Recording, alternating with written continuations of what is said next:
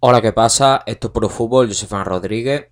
Yo hoy vengo a hacer las crónicas de la liga. Voy a hacer la de tanto el Sevilla 0, Real Madrid 1, como el del Cádiz 2, Barcelona 1. Vamos a empezar por el, por el Real Madrid,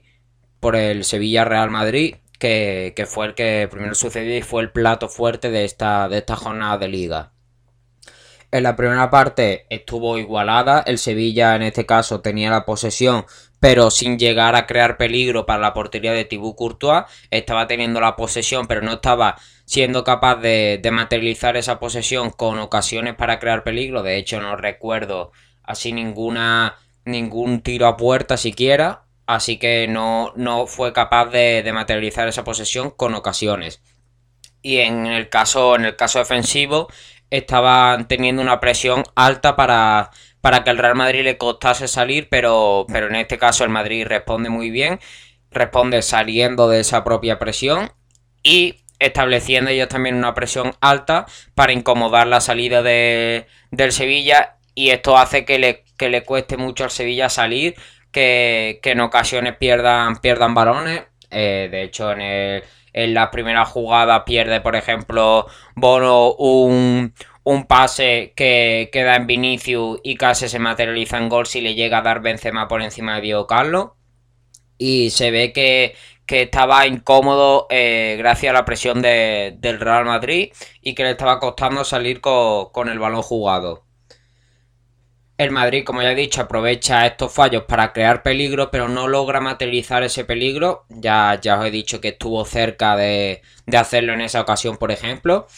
Y, ataca y, e intenta atacar aprovechando la rapidez de sus extremos, que eran tanto Rodrigo por la derecha como Vinicius por la izquierda. Y estuvieron buscando ambas bandas para desde ahí, desde ahí buscar, buscar la portería de, de Bono.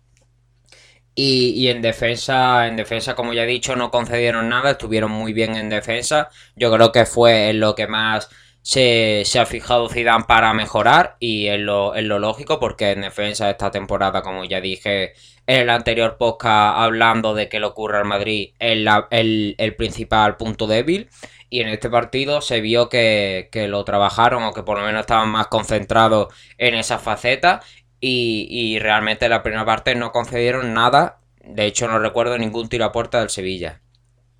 En la segunda parte el Madrid logra ponerse por delante, logra ponerse por delante a través de esa jugada de Benzema jugando de espalda a la portería, busca, busca a Mendy que estaba en la banda izquierda, Mendy con rapidez llega, llega a las inmediaciones del área, centra y ahí, y ahí estaba Vinicius para, para impactar la pelota que luego posteriormente da en bono lo que hace que le den el gol en propia al portero del Sevilla. Eh, en lo que viene después, el, Sevilla sigue manteniendo la posesión, pero sin tener una oportunidad clara, clara de peligro. En este caso sí lograron llegar más a puerta, pero no tuvo peligro, peligro real alguna ocasión así, por ejemplo, esa, esa medio chilena de Campos que yo creo que fue la más, la más significativa para, el Sevilla, pero no lograron crear mucho peligro.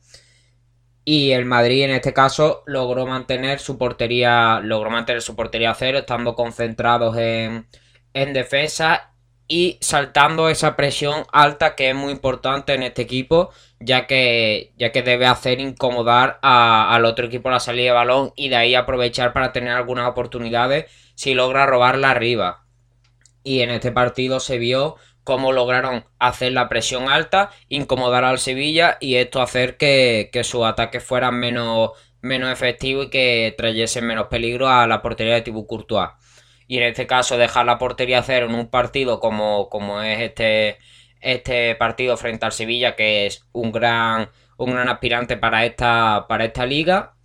eh, pues es muy importante ya que, ya que le estaba costando mucho dejar portería a cero, a diferencia de, la pasada temporada. Y ahora destacando individualmente, voy a destacar a, a dos jugadores de banda, uno de cada equipo. En el caso del Sevilla voy a destacar a Ocampos. Ocampos que tiene un trabajo incansable, baja a defender y, ayuda al equipo defendiendo, sube arriba y ataca con esa rapidez y con, y con, ese, y con ese físico. Y que, y que realmente pues fue el que trajo ese poco peligro que, que le, que le causaron a la portería de Thibaut Courtois y que en este caso bajó a defender en, muchas en muchas ocasiones para ayudar a su equipo defensivamente y eso me parece que, lo hizo muy bien el, jugador, el jugador argentino y que me parece de, destacar tanto su trabajo defensivo como en este caso el ofensivo a la hora de, llevar al equipo arriba. Y por eso lo quiero destacar a él en el, en el Sevilla, ya que me pareció el mejor de, del equipo de Julen Lopetegui.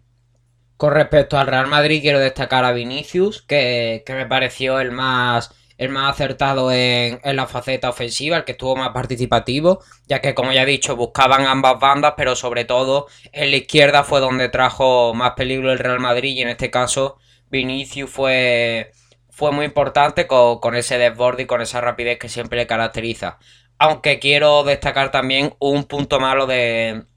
del jugador brasileño, que es que en el caso de, por ejemplo, una jugada de, de las últimas del partido, el, Real Madrid logra salir a la contra con, con Vinicius con la pelota y en este caso él solo está acelerando, acelerando, acelerando y no busca mejor eh, un pase o, una mejor opción, ya que tenía, por ejemplo, al lado a Benzema y podría haber hecho mejor jugada si, si se hubiese pasado en caso de,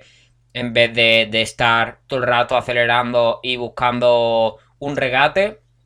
Y en este caso creo que, peca de eso, de no estar, de no poder tranquilizarse y buscar una mejor opción a la hora de, de las contras. En este caso también podría destacar a, a Benzema, que creo que lo hizo también muy bien, jugando de espaldas a, a la portería, bajando al centro del campo para, para poder elaborar jugada, que es como tiene que jugar Benzema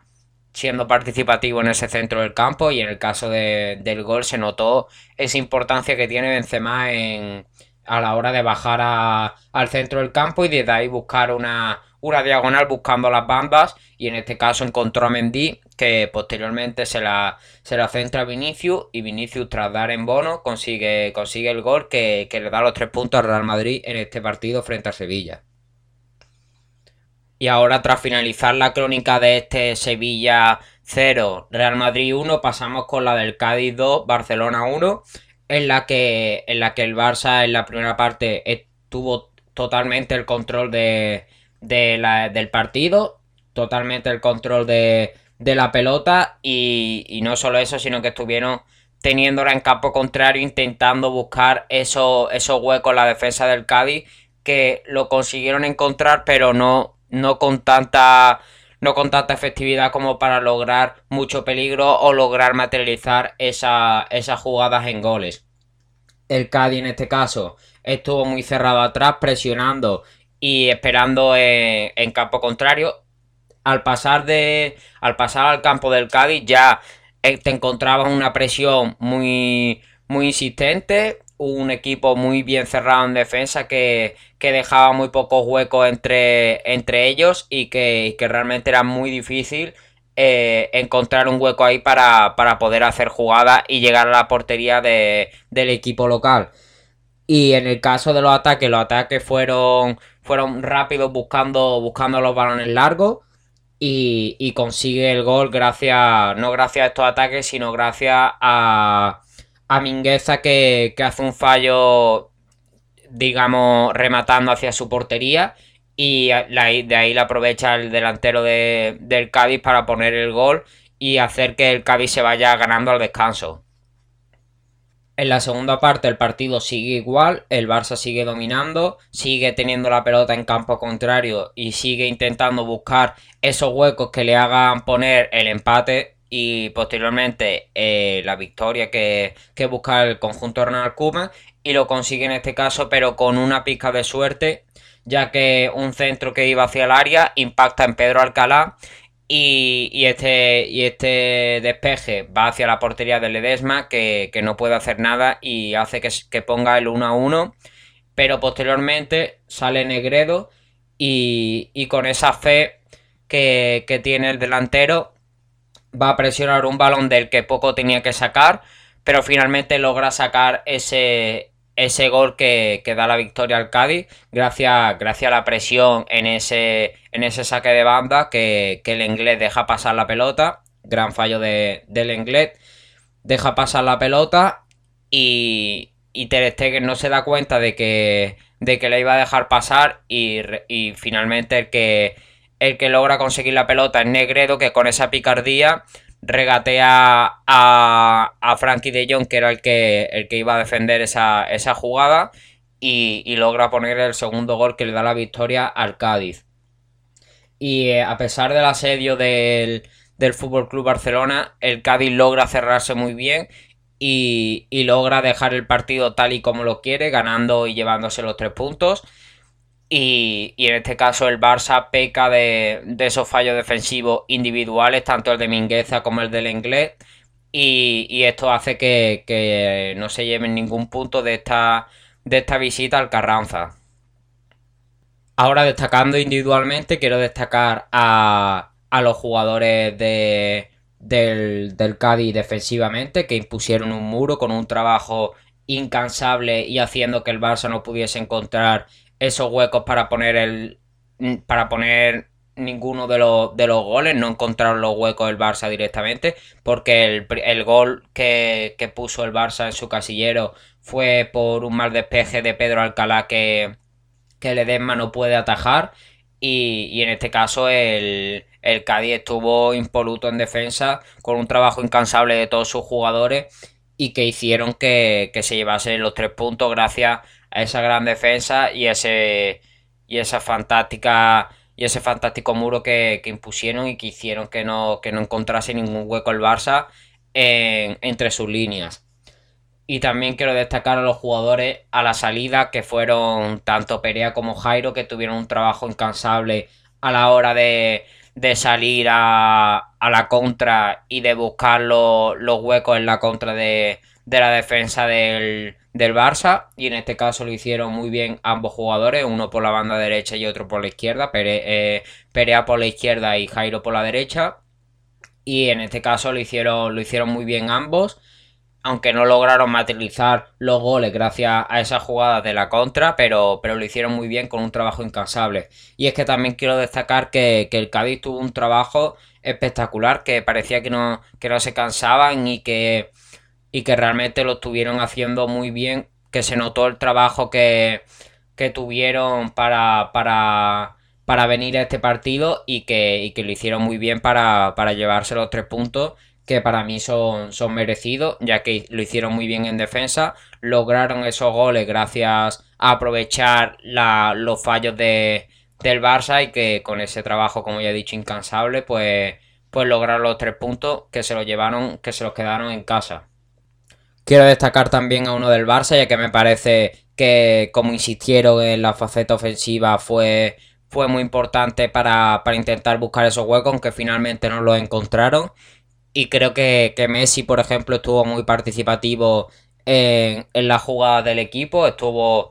pues lo que se le pide a Messi, estar constantemente buscando esos huecos que, pudiese encontrar en la defensa del Cádiz, que finalmente no llegaron, pero estuvo muy participativo para intentar buscarlo. Luego Pedri también estuvo muy bien intentando buscar esos mismos huecos, pero, pero no los consiguieron ambos y, y por eso que no lograron ese segundo gol que les diese, aunque fuera un punto en esta, en esta visita al Carranza y, esos son los dos que quiero destacar de que me parecieron los más destacados del Barça a la hora de, buscar los huecos en la defensa del Cádiz que luego no llegaron. Y aquí estarían ambas, ambas crónicas de esta, de esta jornada de la liga. Subiré también la de la Premier mañana y, espero que, que os haya gustado. Y nos vamos escuchando en próximos podcasts. Adiós.